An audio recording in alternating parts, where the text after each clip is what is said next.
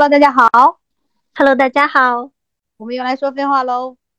好，我们今天要讲一个渐行渐远的朋友。我们讲这个故事的主要灵感呢，是因为最近有一本新书，就叫做《渐行渐远的朋友》。这本书就是那个一个日本电台里面的投稿，然后大家觉得这个投稿实在是太有意思了，所以呢就出了一本合集。这本书的名字就叫《渐行渐远的朋友》，里面就有一。一些非常非常有意思的故事，我自己印象很深的同人女的故事。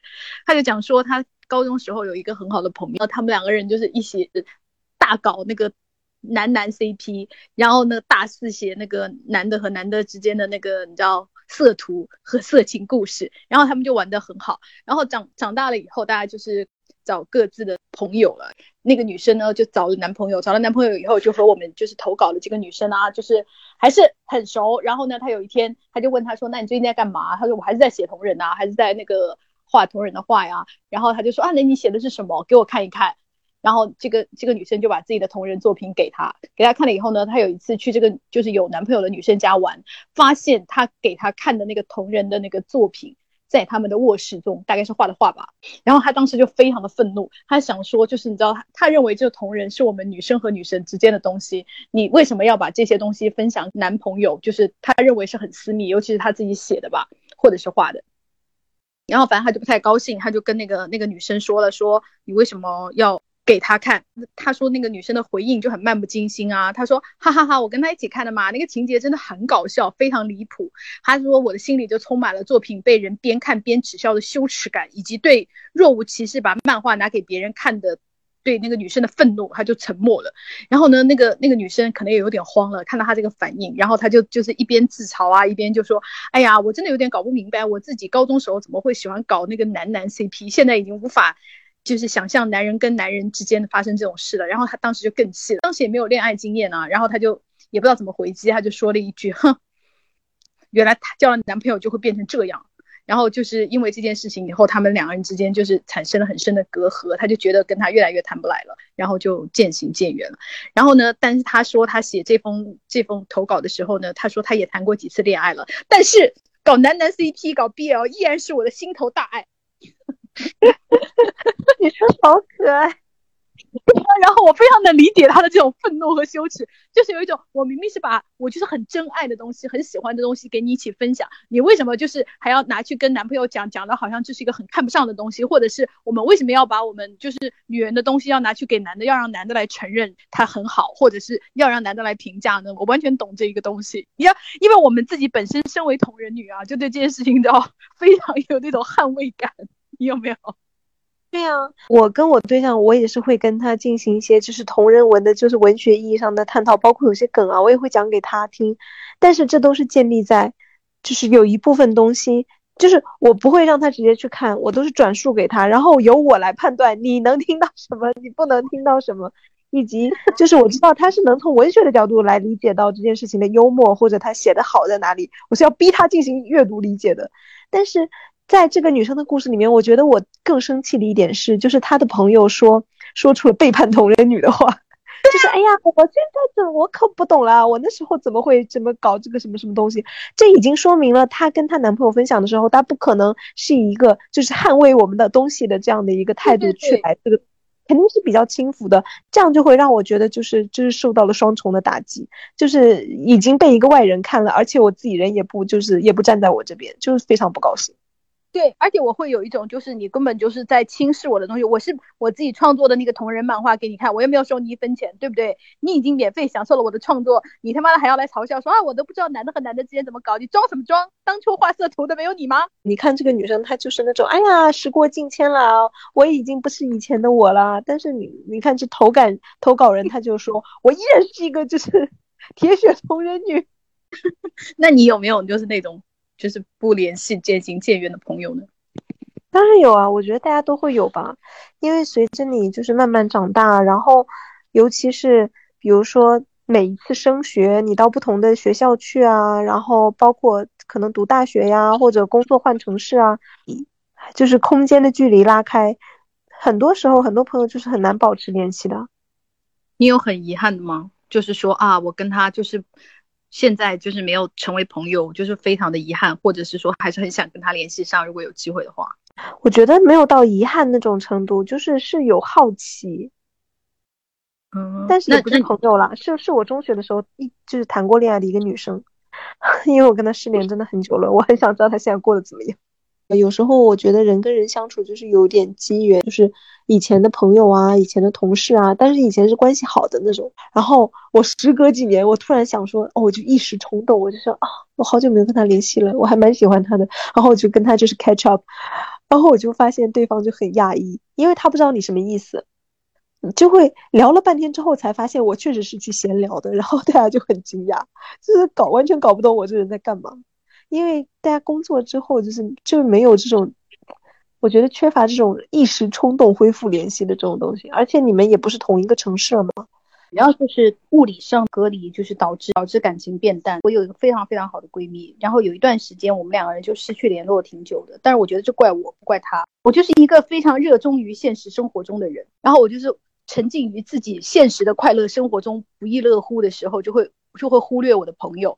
但是因为他非常的爱我，他就是非常努力的，就是要跟我维系着。然后有一只。就是我一直都没有意识到这个问题，因为我也不是完全不跟他联络哈。但是比方说我们隔一一个月啊什么的，我们都会打一次电话。然后后来有一次，他就是跟我轻微的抱怨了一下这件事情，他就讲说他跟他，而且他有加上他又已婚，你知道吗？然后本人又没有结婚，就是可以在外面就是更加乱玩。然后他就有一天，他就跟我说，她的老公就跟他说，你的人生中就是三个好朋友，就他除了我以外还有两个好朋友。然后呢，那个谁和那个谁都有去他们家就是做客过呀。他已经不在北京嘛，就是只有我没有去过。然后他就是他的意，就她老公就是有轻微的抱怨说，我已经不是他最好的朋友了，就是类似，他就跟我讲这个事情，他也不是要抱怨我，他就是表示伤感。然后那一刻，我就是意识到我很对不起他，然后我就立刻坐高铁去找他。就是见到他的那一刻，我觉得还是很爱他。然后我就有一种我非常抱歉，就是幸亏他有努力维系着我们的友谊，才没有让我们走散。因为到现在为止，他还是我人生命中非常重要的朋友。我非常感谢他，就是这样子维系了我们的友谊，让我们现在还是很，就是我们都是彼此生命中很重要的人。就是这点，就是我特别特别的感激。哦，他好好哦，嗯，他真的非常好。我有一点像他也，我会。很愿意去维系我认为很重要的朋友，就是因为我大学的就是最好的朋友，就是跟你很像个性，就是那种现实生活非常充实，他就是打游戏打到昏天黑日。然后那个呃，刚好前段时间也有个类似的事情，就是我跟他讲了，就是我工作上遇到的一个很对我来说就是打击很大的事情。呃，然后那你怎么没跟我讲？我跟你讲了，我应该我我跟你讲。然后我当时我也有跟他讲，然后，因为我们联系就我们就不是天天聊天的那种，然后但是我们是那种遇到了很重要的事情，就是是会跟对方讲的。然后我我跟他讲了之后，呃，讲到一半他突然就消失了，你知道吗？然后我那时候我正在抒发我内心的那种愤懑的时候，然后他人不见了，然后我就啊我就不知道怎么办了。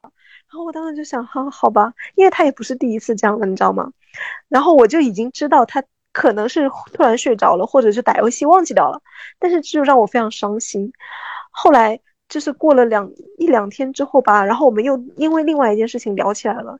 然后我就跟他说，我当时我在跟你讲那件事情，那件事情对我来说很重要。然后就是你没有跟我，你没有回答我，我很伤心。然后他就说，其实我当时打字打了一个什么什么什么，然后没有发出去，我就忘记了，把那个话题重新讲了一遍，然后又进行了一次深度的交流。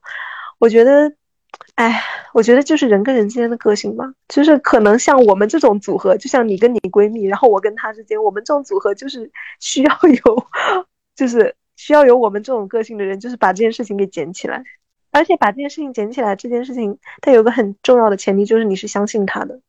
就是你相信他不是故意要冷落你，因为有很多时候就是友情就这样磨损掉了嘛，你就会觉得都被他放在心上了，然后就失望了，失望了，你就慢慢的就是距离就拉开了。对对对，所以我就特别感激我的就是闺蜜，当时就是没有放弃这件事。然后另外一个，因为不是像他这样的个性，我们就真的渐行渐，但也你知道我们俩都同在北京哎。然后我们大概已经有十年没有见面了。是，我觉得在北京这这件事情就是合理的，因为在北京大家见一次真的三小时起吧。对，因为他住海淀，你知道吗？他原来就住离我很近，然后我们原来就常常见面。他原来大概就是离我大概四到六公里左右吧。然后他搬过去以后，我们好几次说约见啊，然后因为各种原因，包括包括他自己也很忙，然后他那个时候又跟老公闹离婚啊，什么什么什么什么的，就是种种事情，就是导致我们约了好几次都没有约成功，我们就联络就会慢慢慢慢变少。然后我们到现在为止，我连我已经连他那个电话号码我都找不到了。反正就是我觉得很遗憾，因为我还是挺喜欢他的，但是就是，I don't know，我已经不知道怎么找到他了，因为他就是我们所有朋朋友和同学中间的那种联络人，你知道吗？就是如果他不联系我，我就是联系不到他的那种，他就是属于那种你知道班上那种同学会的那种组织委员，你知道，他就是那种那种同学。哦，哎，觉得就是 OK，maybe 人生。有一天我们会再相遇吧，我就只能这么想。哎，说到那个跟朋友再相遇，就是我跟我从小认识的，就是都是发小了吧，就是我的闺蜜，我们两个就是从小就是文学少女，你知道吗？然后我经常就是借她的书看，然后就是包括哈利波特啊，还有那种就是青春文艺小说，我都是从她那里看到的。因为她，真的我就非常感谢她，因为她是一个就是时髦的文艺少女。后来呢？就因为我们就是上学呀，就是后来读书什么的，包括现在就是也在不同的城市了，我们就不怎么联系了。我们一年可能都聊不了一次天吧，嗯，但是我们每一次在见面的时候聊天都能就是聊到一起去。然后前两年吧，然后突然我们两个同时磕到了同一个 CP，然后我们的友情就是一。就是根本就没有过渡，一瞬间就点燃了，就是重新又恢复。然后我们两个哇，天天就是在聊天，然后天天就是在互相传递美图，然后互相推荐美文，并且并且进行一些文学品鉴，然后就是非玩的非常的开心。然后后来我们的 C 就是我们两个也跟随着，对，随着就是我们 CP 出坑之后，我们两个现在又就互相又不怎么联系了，但是。我通过跟他的复联，我就意识到，就是说我我能跟他在就是友情瞬间重燃，是因为我们两个虽然就是之前已经就是不怎么讲话，不怎么联系，但是我们两个其实都还是在看小说啊，看一些就是就是我们的兴趣爱好是一样的，就是我们始终在使用同一套语言。我觉得就是所谓的，比如说你跟你的朋友能够就是无缝的，就是 catch up 上去，然后。能够就是恢复到以前那种就是心无芥蒂的状态，就是有两个很重要的先决条件，一个是你们两个感情非常非常的好，以至于能跨越过你们的沟通障碍，或者一种情况就是你们两个就是作为人的发展很像，或者有一些核心要素没有变过，然后呢，让你们就是有一个始终存在的共同语言。然后，所以就是对于我跟他之间，我们两个就是磕 CP，还有就是搞一些就是文学创作、文学品鉴，所以我们两个就是很容易能够回到就是少女时期的那种，就是一下子就是很能跟对方进行一些精神上的沟通。我觉得就是吃吃喝喝，对于如果是异地的朋友的话，你们没有办法在一起吃吃喝喝，就是很难维系。但是如果是精神上还有一些沟通的话，就是有办法重人。我说的跟这件事正好跟你相反，跟我的闺蜜。她完全不磕 CP，以及不知道我们磕 CP 是搞什么东西，你知道吗？然后呢，她就是因为她看不懂，她看不懂我在说什么了。她每天看我说的话都很奇怪，她都觉得我是不是加入什么邪教，都在搞什么东西，他就很想知道我在干嘛，她很想加入我的精神世界。于是她就开始跟着我们磕 CP 了。然后跟着我磕 CP 的过程中，就是对于就是比方说 LGBT 啊这方面，她都了解的很少，包括。他甚至是可能有一些些微的恐同，也不叫恐同吧，就是他对于 LGBT 有一些刻板印象。比方说，他认为呃 gay 都是娘娘腔的，就是像电视里面演的那样子。我他说，自从跟你磕了 CP 以后，他就发现就是对世界的认识都不一样了。然后我就感觉到他重新回到了我的世界。哦，哇哦，这挺不错的耶。嗯，他就是说完全就是就是改观，他没有想到哦，原来就是同性恋是这么一回事。哦。嗯，很不错。然后也有很多就是朋友给我们留言，讲他们那个渐行渐远的朋友的故事。我觉得我们可以就是分类，分一下类，就是大概大家为什么会渐行渐远。我们刚刚说的就是，呃，因为你们就是物理上不在一起了，就比方说你们升高中、初中啦，或者是读大学啦，或者是大学毕业去其他城市啦，就是这种呃非常非常物理的原因肯定是有的，对吧？然后。呃，还有一类呢，我觉得可以统归于朋友谈恋爱了。这个真的好多人讲，就是朋友谈恋爱了之后，因为大家知道，很多人谈恋爱的时候，他他是一个就是很很专注的那种状态嘛，就是有一点重色轻友的感觉，然后他自然的就不跟朋友玩了。这样的话嘛，联系减少，就是也慢慢的就疏远了。或者就是在朋友谈恋爱的这个分支里面，还有很大的一类叫做我不喜欢我朋友的伴侣，就是男朋友也好啊，后来就是老公也好啊，就是导致这样的疏远。对对对，这个特别多。然后还有就是，比如说朋友谈了一个我不喜欢的呃 对象，然后呢又要一直向我诉苦什么什么什么的，然后劝又劝不动，就是我我觉得统归于就是朋友谈恋爱了。然后第三类呢，我觉得是钱，这个特别是朋友发达了我很生气那种吗？还是我发达了朋友嫉妒我？对，有这种，就是有两个人因为就是钱不一样多了，或者差距就是很大，然后是比如说生活境况改变啊，观念不一样啊，什么什么的，也有就是借钱，朋友借我的钱不还什么的，然后就导致渐行渐远，就是这种情况还蛮多的耶。我这边是有一个女生，她说有一个曾经很好的朋友是高中认识的，后来大学不在一起，也关系很好，我俩一起废话特别多。主要是聊男人，聊彼此的男友、暧昧对象，分享性生活、做爱的细节，甚至一些技巧、好玩的小玩具之类的。他特别爱美，爱发一些他身边的女生的照片让我评价，主要是和他比，每次一定要比出个高低，总是希望我说她更美这样子。后来她去读研，交了个男朋友，就特别爱炫耀男友。我为什么觉得是炫耀不是分享呢？是因为分享就是开心也会讲，吐槽的部分也会讲。但是他炫耀呢，是会炫耀他有多么多么爱我，给我花了多少钱，给我买了啥，我们一周开房七次，一天做爱六次这样子。然后，所以他就觉得这朋友只是狂跟他炫耀，但是不是跟他分享，就只说好的不说坏的。然后他说，刚开始呢，我也好好的回应他，觉得刚谈恋爱这样也可以理解，但是一直这样，我就开始敷衍他了。最后我们彻底不联系，甚至朋友圈也不互相点赞，是因为一件事情，就是我们俩出去拍照，照片都在他的手机上。她把自己的照片 P 好发给男友，然后我用她的手机选我的照片发给自己的时候，她男友回消息了，我正好看到，她男友说：“我们宝贝儿真美，宝贝儿这个小 V 脸，你看某某。”他括号就是说是我，有男朋友说的是他，然后他说：“你看某某那个大方脸，根本不能跟我们宝贝比。”我们我那时候才晓得，她把自己 P 好的照片和我拍的很丑的照片发给她男友，当场没有翻脸，但是从此以后我不再主动跟他联系了。实在是他要找我，我就继续敷衍。以前他找我评价那些女生的时候，我从没想过这种事情会发生在我身上。那时候才知道他应该不止一次做这样的事情了，应该就是为了要在美貌上赢我。而搞笑的是，我是公认的大美女，她是普通的小美女，我也从没想过要赢别人或者怎样。发合照也会把大家都 P 好看，经过别人的允许再发。哎，我就觉得，我觉得这就是一个嫉妒。嗯，但我觉得如果她是大美女的话。我可以理解那个妹妹，就是你知道吗？我我在别的地方赢不了你，我在我男朋友面前赢你就够了。就是我其实可以小小的理解一下，虽然我也觉得这样子不是很好哈。哦，但是我是可以理解，就是你知道我们我们普女的心情。哎，但是我觉得他以就是你知道吗？他发现这件事情的那个场景，我觉得非常糟糕。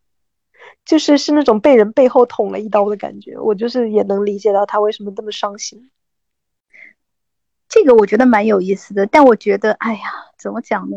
就是他很微妙，就是说他大学四年最好的朋友和他分享所有的心事，后来大四我去考研，他找到工作之后和我隔壁寝室的妹子在一起玩，越玩越好，好的让我吃醋，我就开始疏远他了。他也丝毫不觉得自己做错了什么。我老公家在他隔壁镇，我结婚的时候叫他，他也没来。可是隔壁的妹子结婚在内蒙，他从四川跑过去，知道了当天我就把他拉黑了。你知道他让我想起了一件什么事情吗？就是我原来就是大概我有一个类似的事情，我就是那个他会把我拉黑的那个人。就是你知道一开始大家在一起玩的时候啊，你跟你玩的好的那个小姐妹啊，不管是初中的也好啊，高中的也好啊。上了大学以后，我很多不联络，都是因为我终于明白什么是朋友了。我们上学的时候，交际圈其实是很小很小的，你认识的也无非就是你们班级的，最多就是到你们年级嘛，对吧？然后那时候也没有什么网络呀、顶多就是听听收音机，交个笔友之类，以及是到我们的顶端的顶端。而且你知道学习很忙的时候，谁有空什么天天写信啊？所以我们交的朋友就是很少。然后我上了那个大学以后，我才知道就是什么是朋友，就是他不是那一个一天到晚跟你在一起的人，而是真正能够跟你分享观点，呃，赞同你。发表的观点以及理解，大家有彼此相同的立场的，就是就是结合这个姐妹的故事啊，她很有可能就是那个人真正的找到了自己意气相投的朋友了，而不是说只是一天到晚在一起，嗯，上厕所呀，上下放上下学，一起去站站那个自修教室啊，他已经不是这个意义上的朋友，他已经上升到更高一个层面的朋友。所以，我比方说我们两个人在不同的城市好了，如果今天。比方说你结婚离我很远很远，我也一定会去。那是因为我觉得你是我很重要的朋友。但是另外一些，我觉得他只是就是那种高中初中的那种小小的好好姐妹，我就会想要偷这个懒，我就会想说，那我礼金只要送到就好了。对我就是觉得，就是朋友的意义已经不一样了。我那个就是你想已经大四毕业了嘛，就是到考研的那个时候嘛，我觉得有很多人。就是已经知道什么是重要的朋友和什么都是一起吃吃喝喝的朋友，或者什么只是普通的呃会聊聊八卦的小姐妹。我觉得已经会有很清晰的，就是分清楚了。但是怎么讲呢？我就觉得，因为大家确实是大家成长成了不一样的人，还是你为朋友的那个人，他可能没有办法接受这一点。对。这个女生她就说：“我们小县城的友谊好像比较容易维系，学校不多，地方也不大，一起读完小学还一起读初中，放寒暑假大家都在这两个小时就能逛完的小地方，出门方便，回家也近，大家就这样在一起十几年。”对啊，这种就是我认为你还没有找到你的朋友，你只是认识这一些人而已。有一个朋友说：“我有一个认识近二十年的朋友。”很多年我们都很亲密，十几岁的时候可以坐四个小时的动车去看他。他出国读书那几年，我帮他照顾家里人，每次回国安排好吃喝玩乐，办事情出钱出力，后来也没有矛盾。可是某天我对这样的事情感觉有点疲惫了，就放弃了。他也没来找我。现在我们有彼此的微信，可再也没有说过话。付出不对等吧？对，而且我觉得可能就是。你知道有一些朋友在交往的时候，就是有一些朋友就认为我就是也不叫高一等吧，我可能就是要被宠爱和被照顾的，所以他就对朋友之间这样的相处模式习惯了。我有一个朋友就是这样子，但他不是对我，他是对我，因为我们是有一帮朋友嘛。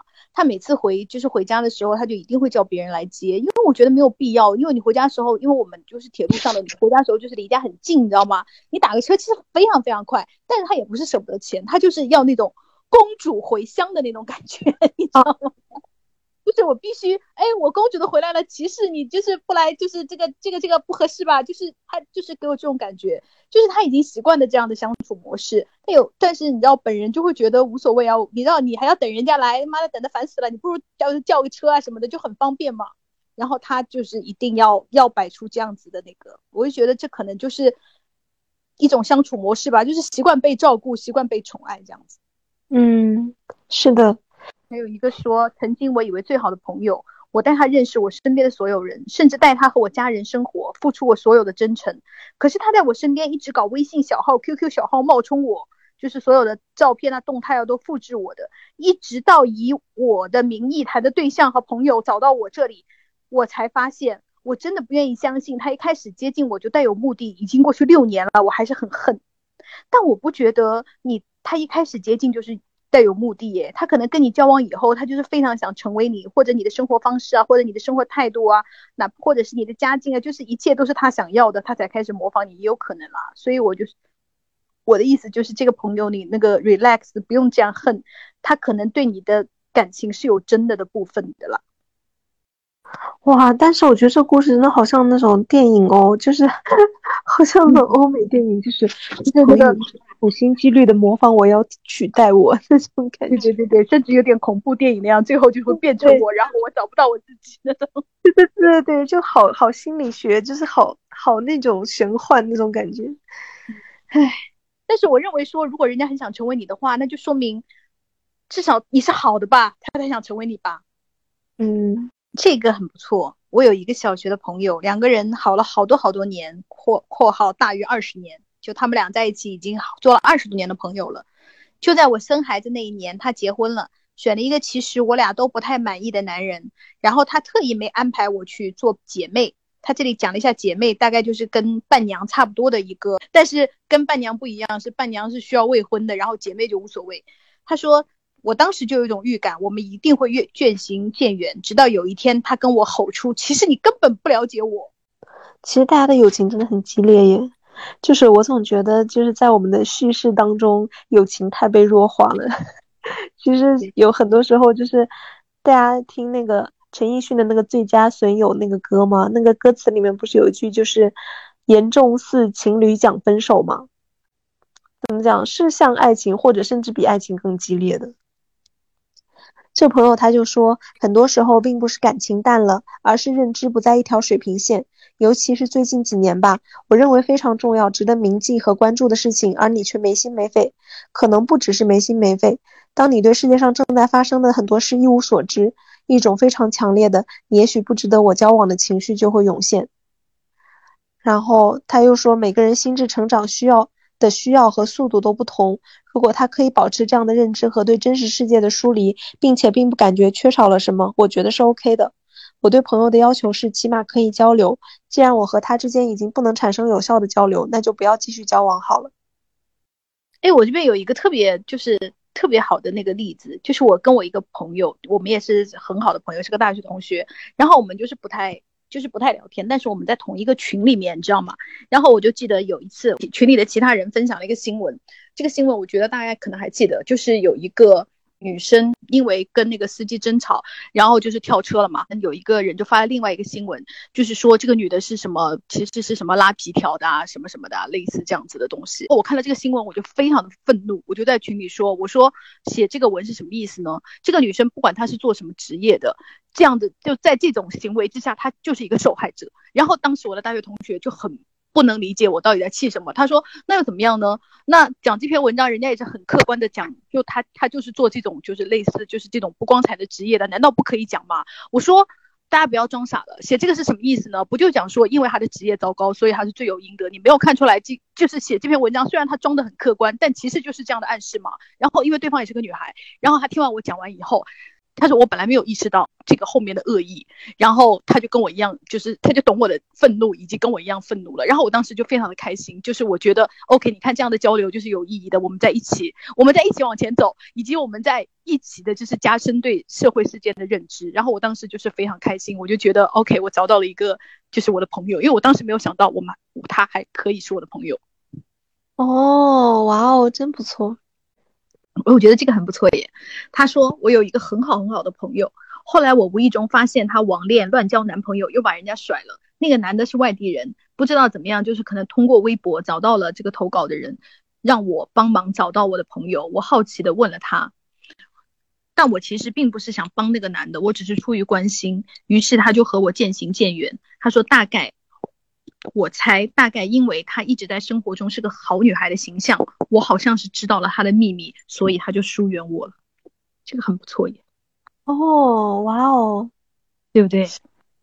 这个让我想到，就是之前我看到一个帖子，讲，嗯，一个女生她说她有个富婆朋友吧，就是全职太太，然后就是家里非常有钱那种，然后呢，对方就经常跟她炫耀什么什么的。就是老公对她很好呀，又买车了呀，又买房子了呀，什么什么什么的，就是说她家庭很幸福。然后有一天，那个朋友就突然崩溃了，然后跟她就是憋不住了，跟她讲她发现老公去嫖娼的事情。然后她就大概就是安慰了一下她的那个朋友吧。然后那个朋友讲完这件事情之后，他又跟她说：“但是我说我自己幸福的时候，我都是真的幸福的，你一定要相信我。”啊，很妙哎。就是他说：“你一定要相信，你一定要相信，这种很很微妙的东西。”这女生她说：“我在初中之前的朋友都是阶段性的，因为那时候思想不成熟，选择朋友的时候没有那么全方位判断，觉得在一起哈哈笑了就算好朋友了。但是随着自己认知逐渐丰富，觉得价值观不是那么一致，比如有的人爱暗中较劲，有的人不尊重隐私边界，有的人不善良，渐渐的就散了，也没有很遗憾。”因为是我主动选择的结果，哎，我觉得就跟你刚刚讲的有点像，就是小的时候不知道什么是朋友，对，然后长大了，就是对于朋友的精神上的东西有了一致性的追求之后，其实是自然的渐行渐远。这女生她说：“我有个从小一起长大的闺蜜，我曾经认为我们的友谊牢不可破，因为我们曾经几乎塑造了彼此的三观，会以对方为镜子而审视自己。没想到我们的友谊会结束的如此俗套。她进入了一段非常不健康的感情，把我当成情绪垃圾桶。每次说要分手，我都认真的出谋划策，乃至对方以举报威胁他后，他还能不计前嫌的和好。我发现他除了……”倾倒感情垃圾，几乎没有别的话题跟我说，而这些对我情绪消耗非常巨大。我就跟他说，我不想再听到你们之间的任何事。如果你有别的事想说，再找我。然后他就一年多没有联系我，我伤心把他删除之后，他给别人讲我是居高临下的女权魔怔人，还发现他把我出国时托付给他照顾的小猫转头就卖了换钱。啊，小猫不行哎，嗯。然后他后来还补充了一下，他说：“不过就是那个小猫是卖给了他们都认识的人，就是那个人是没有问题的，所以这点又让他就是稍微那个一些，就要不然的话他会更恨。可是托付给别人的小猫不应该就是这样卖掉吧？对啊，我们太多的友谊都是因为找了一个不怎么样男的而结束，所以我觉得这个还好。但是对小猫的态度就是让我会我会比较生气。对，我觉得这是蛮过分的。”我就觉得，就是大家桥归桥，路归路，不要去，不要连累小猫。OK，对呀。还有一个朋友说，我在二零一八年冬天丢掉了最好的朋友。他爱五月天，我和他一人一个耳机听五月天，在操场上一圈一圈的走。我爱吃火锅，去他家，他总会提前准备好鸡汤锅底，给我做最好吃的火锅。但是因为自己年少无知，因为一个狗男人伤害了他，他离开了我，并且再也没有原谅我，我很内疚。我也依然好爱他，只是这段友谊再也回不来了。常常想，如果我们老了，他是否还会原谅我呢？我知道让被伤害的人选择原谅是不合理的，但我真的盼望有那么一天，我想抱抱他，告诉他对不起。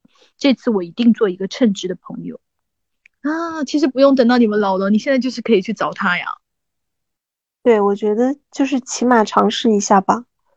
对你至少真心跟他 say sorry，不管他就是原不原谅你，或者是说原谅你还能不能当好朋友，我觉得你至少要跟他表达出你的这个，你们才有机会就是变回去。你不能等到说等时光染让让时光来做这一切吧，时光不能做到那么多，时光只能最多让他不再恨你，但是你们你还要想再和他成为好朋友，还是要靠你的努力。对，就是有一个朋友就留言说啊，他说如果人生不主动，那就注定就是白给啊。这个意思，哎，这里有两个就是异性朋友的故事。这个女生她说，和一个异性朋友认识十几年，自认为是非常纯洁的友谊，也非常欣赏对方。后来一起旅行时被表白，尝试在一起一个月之后觉得不合适，就提出了分手。以为可以回到朋友的时候，后来他再也没有联系过我，难过的哭了很久。对这个我就要讲说，真的不要轻易跟自己的异性好朋友睡觉，或者是就是恋爱，这这你就会同时就是会失去一个恋人，以及同时失去一个好朋友啊！而且这种事情真的非常的尴尬，就是睡过了以后，因为你知道你有那么多人睡，你为什么非要睡他呢？你睡了他以后，你就 就再也回不去了。就是本人其实时时刻刻想起来这件事还很遗憾，就是跟大家讲说，不要睡自己最好的朋友。通常不会什么变为那个变为变为恋人，而是会变得很尴尬。就是如果你们要睡的话，应该早就睡了，而不必要转化这么长时间。你的每一个朋友都承担着不同的职能，而就是睡觉这件事，它并不在朋友的那个职能里。这就是为什么恋人跟朋友不同啊。所以你就不要用尽他所有的功能，这样子就是是会被惩罚的。这个朋友他说。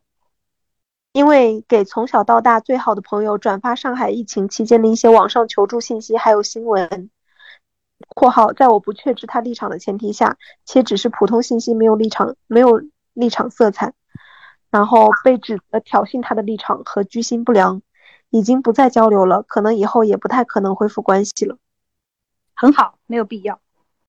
可能有些人会觉得，就是哎呀，无所谓嘛，政治意见不一样嘛，就不一样嘛。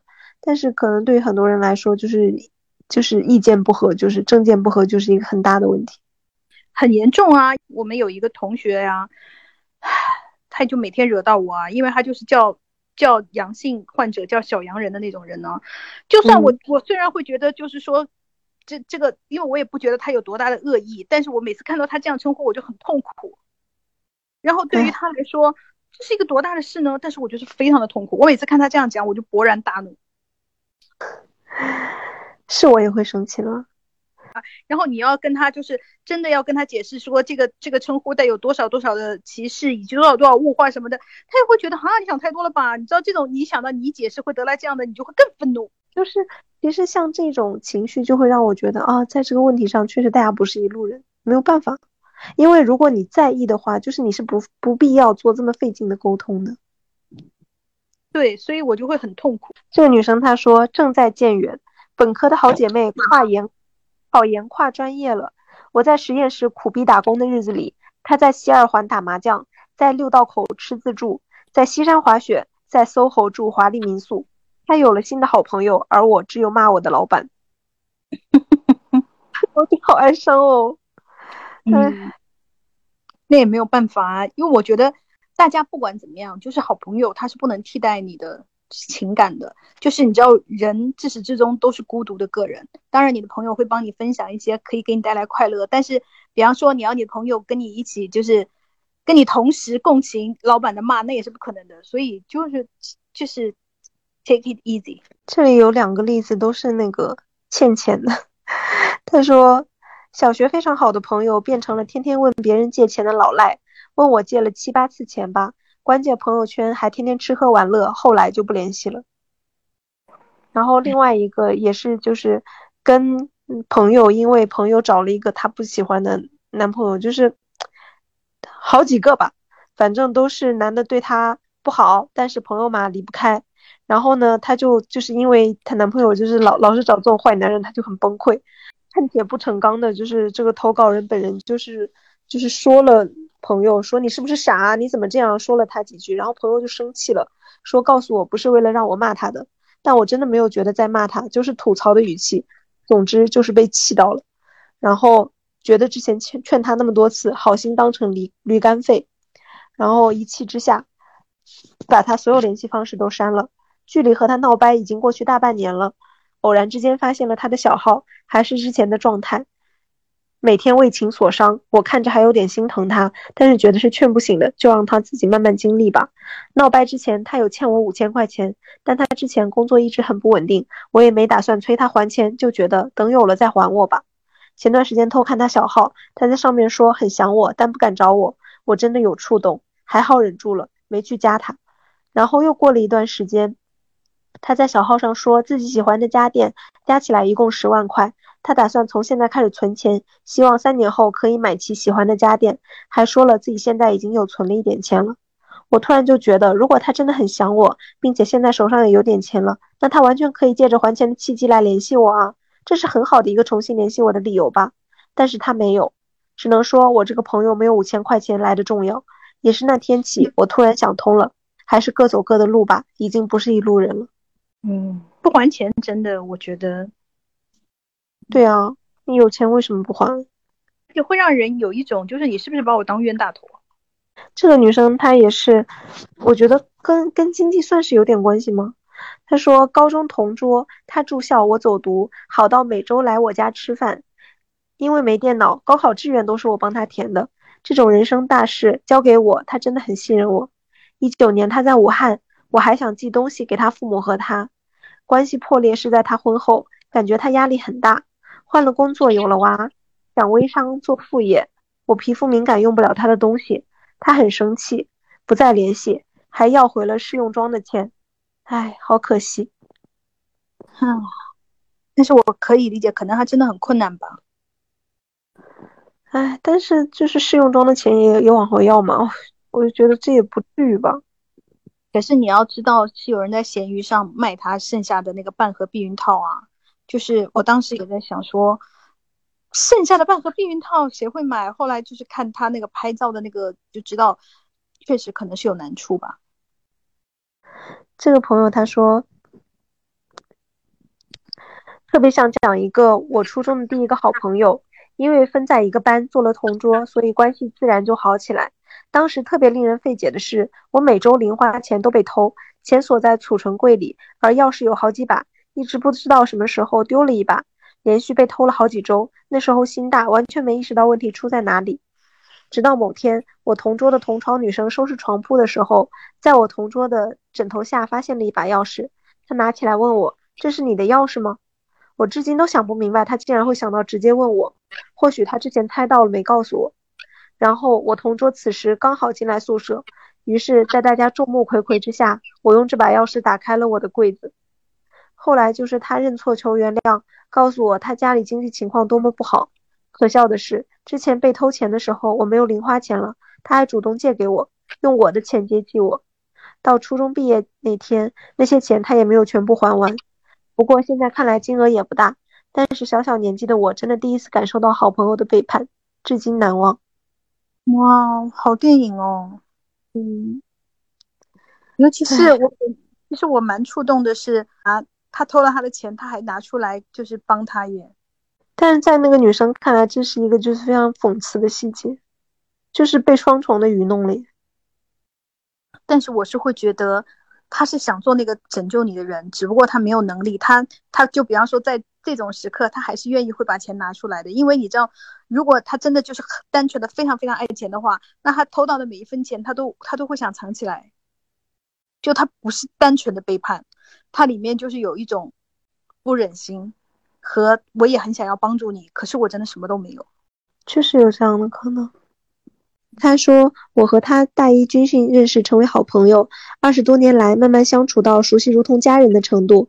他做餐饮运营，我是广告狗，但无论我们多忙，都保持每周见一面的习惯，哪怕只是坐在路边聊天，update 彼此所见所闻。我们一起度过青春期后，甚至很少很少吵架，更不会冷战。有什么不爽的，第一时间说开就没事了。我一直以为，就算这个世界分崩离析，我们都会守护彼此。当然，我后来才明白这想法有多天真。即便我们从一起从少年走到中年，那时我们都是单身。他有一个念念不忘的前女友，括号他拉拉我侄女。时隔多年，他还会为那个人黯然神伤。一七年，我房子装修，我觉得这可能是个能帮他们和好的契机，就偶尔约他们两个来帮我收拾房子。事实证明，我的想法是对的。一来二去，他们果然重归于好。看着他重新焕发活力，我也很欣慰，觉得没什么本事的自己，好歹也能为朋友做些什么了。然而，随着他们日益打得火热，我开始越来越难约到他，每周一次的见面也被打破。然而，与此同时，嘴上说太忙没时间的他，却可以每周雷打不动的和那个女生约打羽毛球，甚至在那个女孩妈妈发的朋友圈下面秒赞。如果说只是被冷落，并无法打破我们几十年来的友情，然而当时发生的一个意外令我彻底对他失去信任。当时我养了一只很可爱的小狗，接回来没几天，夜里突然发病，连夜送到医院，查出细小，就是那个狗细小，其实还蛮那个的，就是有点类似于猫瘟嘛，猫传腹那种，那是蛮严重哦，很严重的。然后他说我打听我们是最好的宠物医院，第二天转院过去。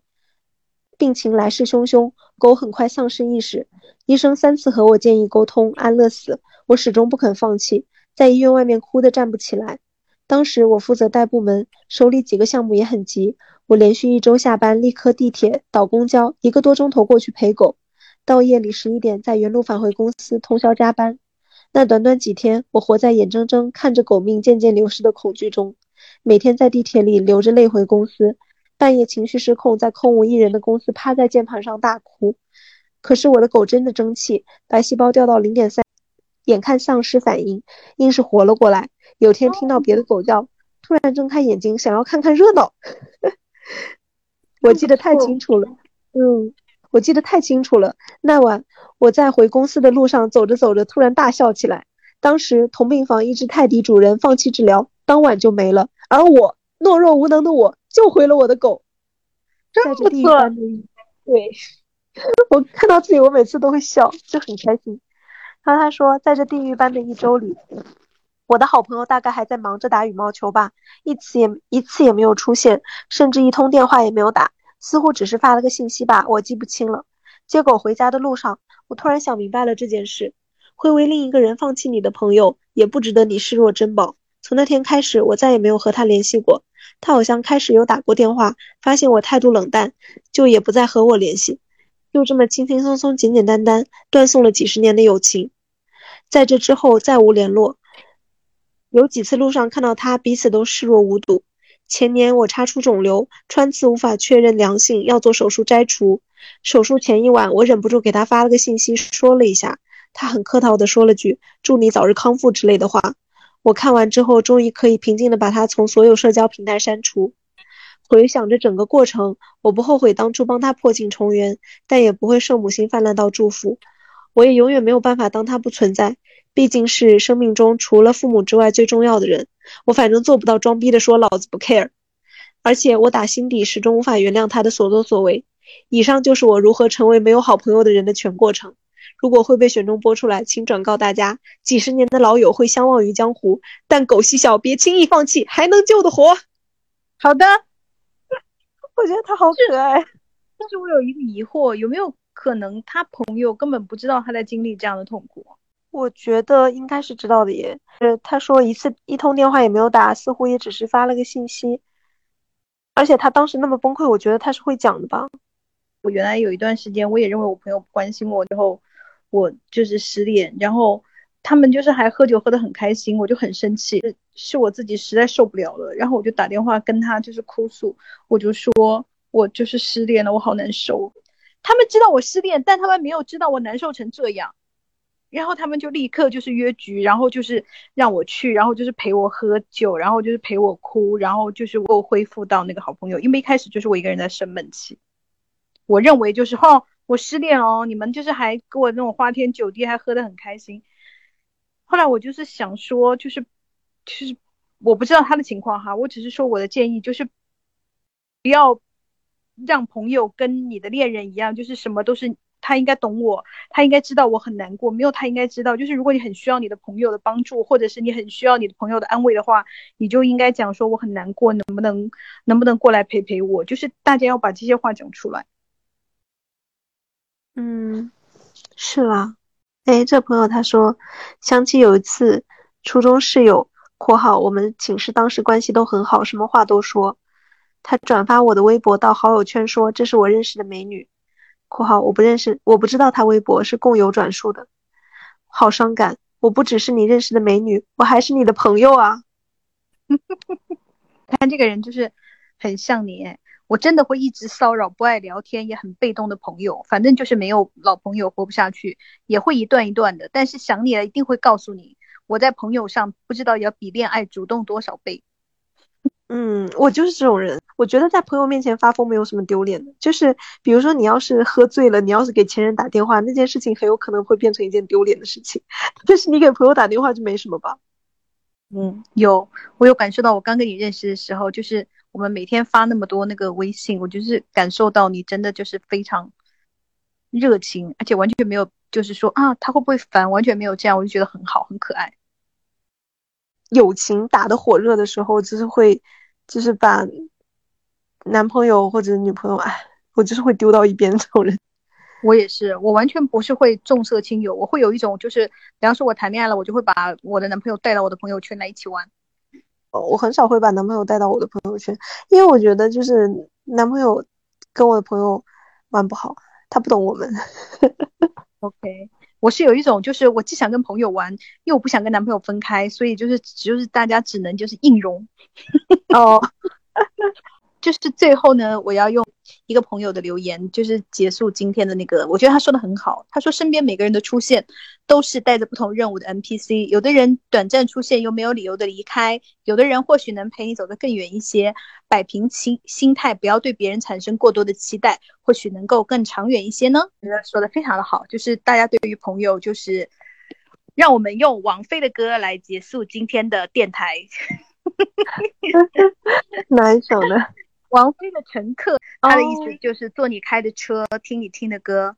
我家快到了，我是这部车的第一个乘客。哦，对，他的这个这首歌大概就是说，人生中的就是像一列车，然后每一个人都是乘客，到站了就要下车，因为我要回，就是 I'm going home，我要回我的家，你要回你的家。哦，就是这个意思。把王菲的这首歌送给各位歌迷朋友。对，人生中就是你的朋友，可能就是你的乘客，包括你的爱人，也有可能是你的乘客了。所以有的乘客就是就坐两站就要下车，有的乘客可能是要坐到终点站的。所以就是不要太过于介意朋友是不是渐行渐远啊，或者是说再也不联络啦。我觉得人和人之间就是是有缘分的，以及人没有那么多精力去维护你从小到大每一个朋友都还在你身边，所以就就是珍惜自己最重要的朋友就好了。嗯，是啦。好，那我们今天就到这里喽。好，拜拜，拜拜。